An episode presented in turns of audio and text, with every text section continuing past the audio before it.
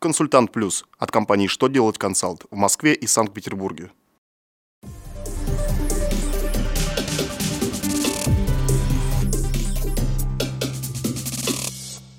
Добрый день! Для вас работает служба информации телеканала «Что делать ТВ» в студии Алексей Шардуба.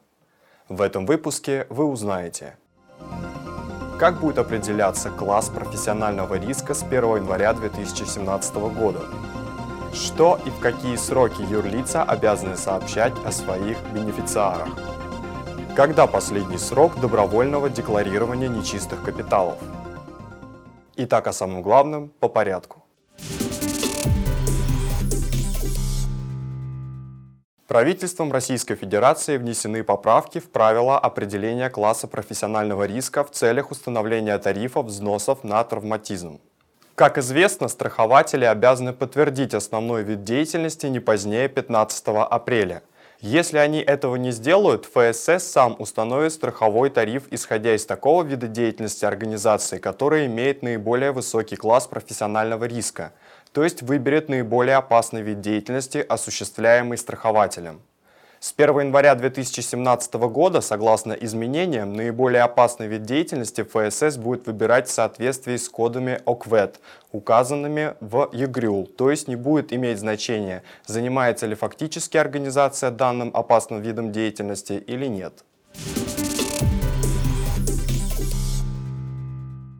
Президент России Владимир Путин подписал федеральный закон, который обязывает юрлиц хранить и обновлять информацию о своих бенефициарных владельцах и документально подтверждать достоверность этих данных.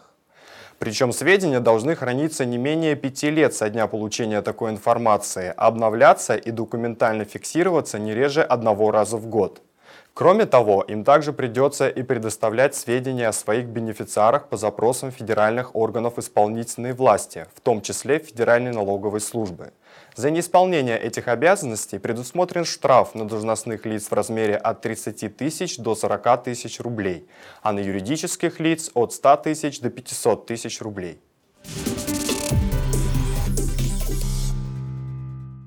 У граждан России, иностранцев и лиц без гражданства есть еще два дня, чтобы добровольно задекларировать свои нечестные активы и счета в банках. 30 июня – последний день для добровольной подачи специальной декларации для декларирования физическими лицами активов и счетов в банках.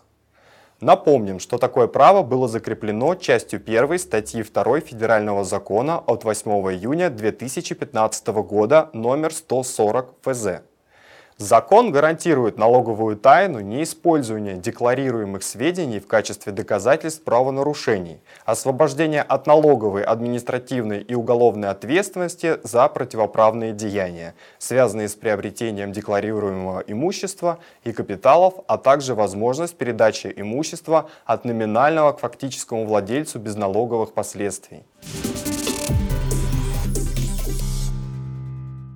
На этом у меня вся информация. Благодарю вас за внимание и до новых встреч.